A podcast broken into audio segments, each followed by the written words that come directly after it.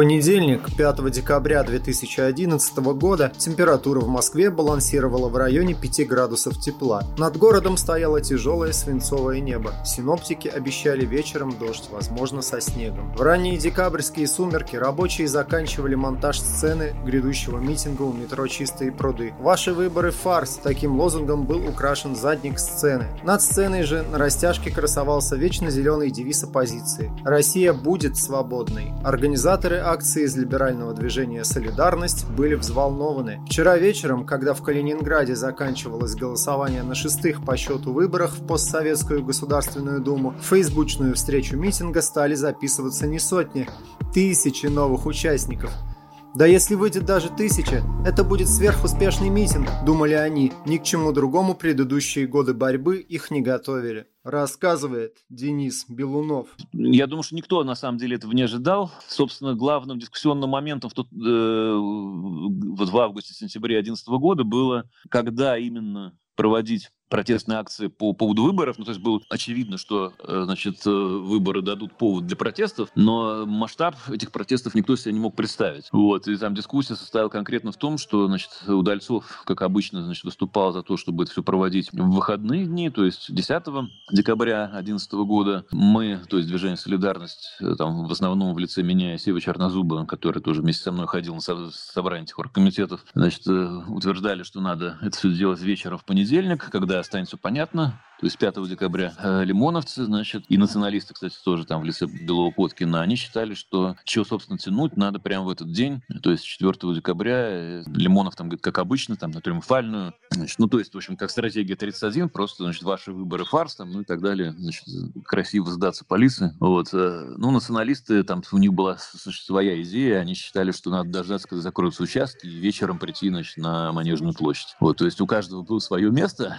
и свой формат. Но э, в итоге э, мы там заключили пакт с Удальцовым, то есть мы договорились с ним, что надо э, подать заявки и на пятое, и на десятое, и, соответственно, большинство голосов эту идею продавили. Вот, соответственно, оргкомитет принял решение, объединенный оргкомитет принял решение, что мы проводим эти акции вечером э, 5 декабря на Чистых прудах и, соответственно, 10 декабря на площади Революции. Вот, соответствующие заявки мы там подали и так далее, но никто не ожидал, что э, будет такое количество людей, естественно. Вот, потому что тогда успешные акции протестные интересно считалось, когда собирается, не знаю, тысяча человек, например. Когда мы увидели, что накануне, там буквально, э, да не то, что накануне, а днем 5 декабря, э, значит, когда мы увидели, что в Фейсбуке записывается там со скоростью несколько десятков человек в минуту, э, значит, и люди, там явно придет довольно большое количество людей, это, значит, было, конечно, крайне неожиданно для всех нас. И когда все эти люди пришли, то все были просто ошеломлены. Было понятно, вот тогда уже было понятно, что 10 тоже будет что-то очень важное. Рассказывает Сергей Давидис кризис? Нет, конечно, нет.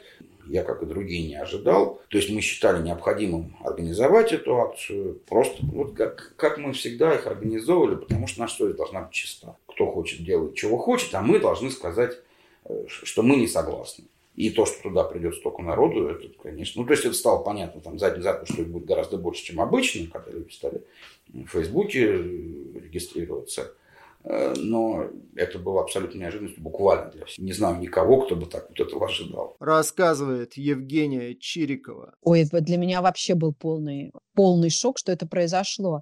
И вообще на Россию смотрю как на такое место чуда потому что очень много моментов, когда я не ожидала, а оно произошло. И точно так же чудо было и 5 декабря. Кстати, тогда рядом с Навальным оказались на сцене, мы рядом стояли, ну, не на сцене, ну, так за кулисами. Я на него оборачиваюсь, говорю, Леша, смотри, люди идут-то идут. Я помню, у него такие глаза такие расширенные, и он такой, да. То есть, и он долго не решался выходить на сцену, он все смотрел, там анализировал, как эта ситуация пойдет. И, э, честно говоря, для нас, для всех это был шок. Ну, никто не ожидал. Мы же заказали митинг, как обычно, да, у нас э, идут выборы, ну и всегда после нечестных выборов какие-то были акции там, ну, на 100, на 200 человек, а тут они идут, идут. Я даже не помню, сколько тысяч мы тогда собрали.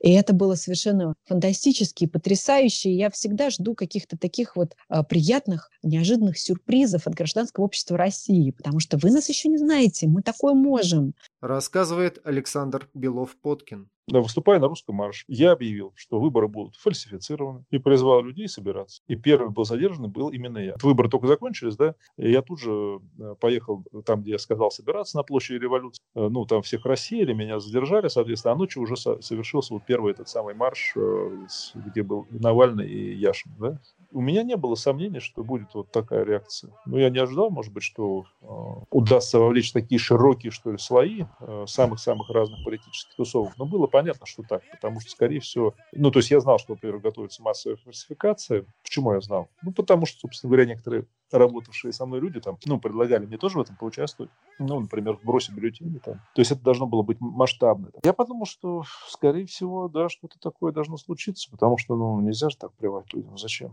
Рассказывает Михаил Пожарский. Опять же, тогда оппозиционные акции это были 500 человек в лучшем случае, исключением был только русский марш, а тут вот я, бац, прихожу на чистые пруды, и там просто та толпа от метро и, и дальше вот э, буквально насколько видно. Это было впечатление, да, это уже э, сразу стало понятно, что вот сегодня что-то изменилось но было понятно, что вот э, та повестка, которая случилась, да, вот эта вся тема с э, голосуй за любую другую партию, она, видимо, сработала. Рассказывает Ольга Романова. Ничто не предвещало, да. Я в Перми была, была же 24 сентября 2011 года, когда случилась рокировка. Помню, что я ехала в машине, слушала новости э, и даже попросила остановиться, чтобы выйти погурить, поорать, помахать руками.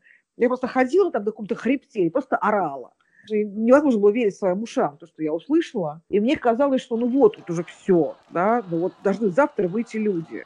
И, и ничего, и ничего не случилось. Ну, ладно, окей, буду заниматься дальше тюрьмой. А, и вдруг вот 5 декабря случилось то, что я ждала 25 сентября. И это было даже лучше, чем я думала. Я смотрела просто изо всех э, тогда существующих а, каких-то эфиров, было понятно, что вот оно началось. Вот началось, вот теперь людей не загонишь, а я, блин, в Перми. Ну, ну и все, да, и было понятно, что надо ехать просто и ничего не делать, просто быть там. А, быть там, где что-то вершится, такое очень важное, историческое, ну как, как не участвовать, да, это как знаете, меня сейчас в Берлине есть подружка, немецкая журналистка, очень известная, моя ровесница. И когда я ее спросила, а что ты делала в день падения стены, она говорит, ты представляешь, я в этот момент ехала в поезде, я ехала из Берлина к своему бойфренду в Мюнхен. Говорит, ты представляешь, я на этот вечер купила билет и уехала. Ну, то есть это трагедия всей жизни для человека, который, в общем, занимается фиксированием истории, а журналисты этим занимаются. А, конечно, конечно, я была в Москве на следующий день.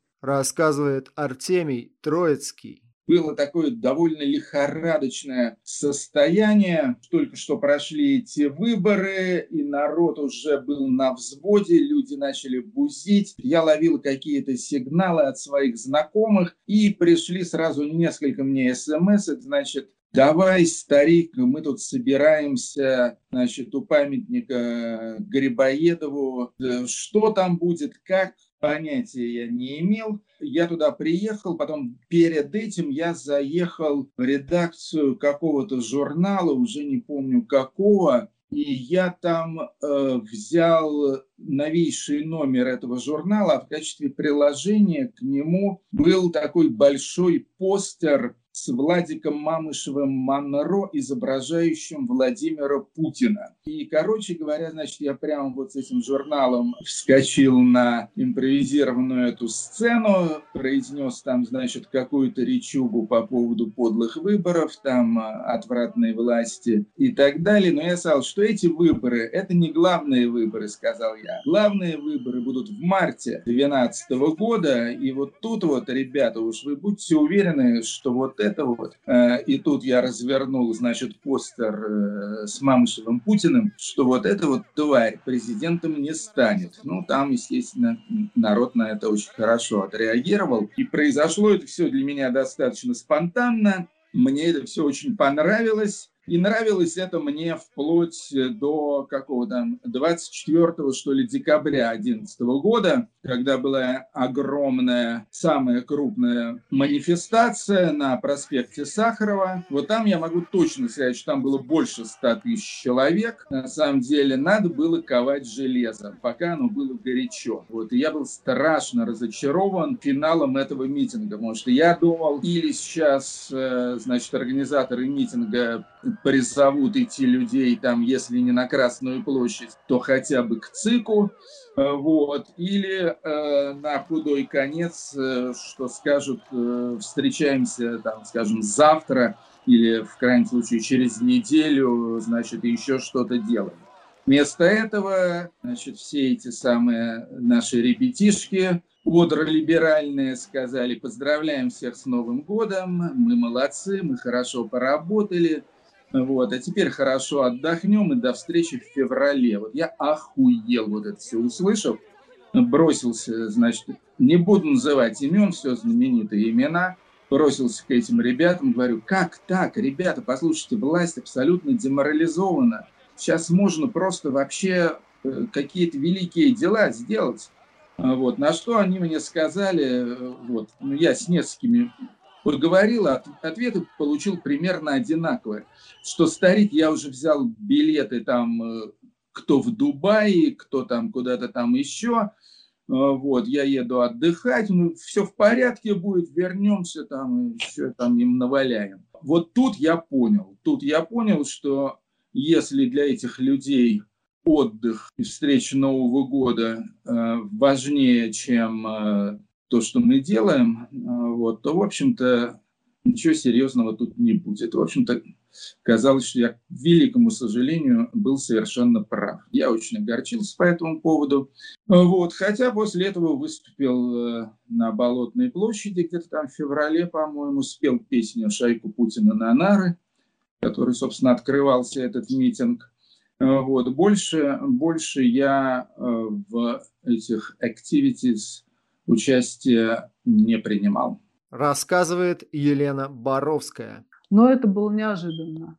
Я не знала, я не думала, что вот на, на, нас действительно так много. А это еще это какая-то, это почти что какая-то детская мечта была еще вот с э, позднесоветских времен и с 90-х годов, что вот люди проснулись, у людей одухотворенные лица, и люди людей беспокоит то, что происходит в обществе, в государстве, и людей много.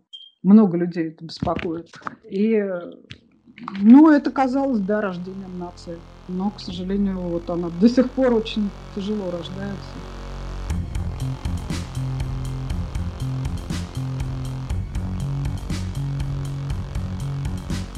Так Россия вступала в череду болотных протестов, серию уличных акций, к которой оказался никто не готов. Но профессиональным оппозиционерам и неравнодушным гражданам несколько месяцев казалось, что открылось небывалое окно возможностей. Сотни тысяч протестующих в Москве и по всей России скандировали вслед за восходящей звездой российской политики Алексеем Навальным «Мы здесь власть».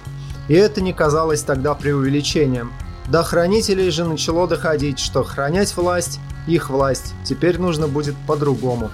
В России наступали 2010-е с их обязательными уголовными делами после больших митингов и с массовой помощью политзаключенным, с расцветом расследовательской журналистики и благотворительности, с войнами на дальних и ближних рубежах и с повышенным вниманием к благоустройству наших городов.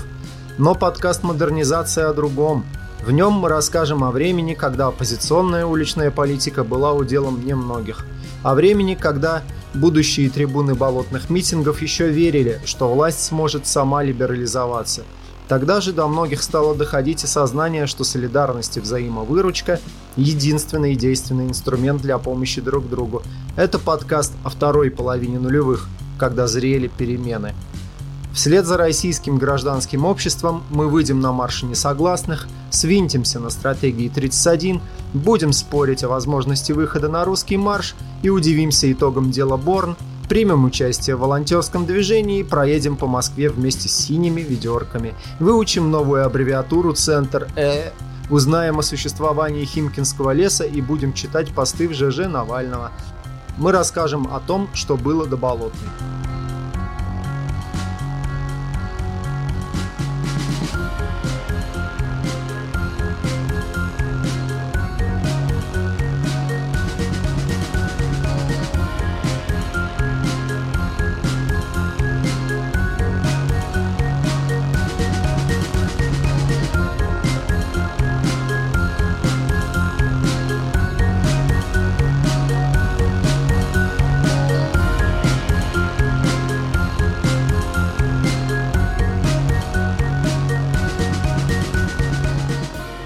Это подкаст «Модернизация». Я Константин Спиранский. Подписывайтесь на нас везде, ставьте подкасту оценки, пишите комментарии и кидайте ссылки друзьям. И помните, ничто не берется из ниоткуда и не уходит в никуда.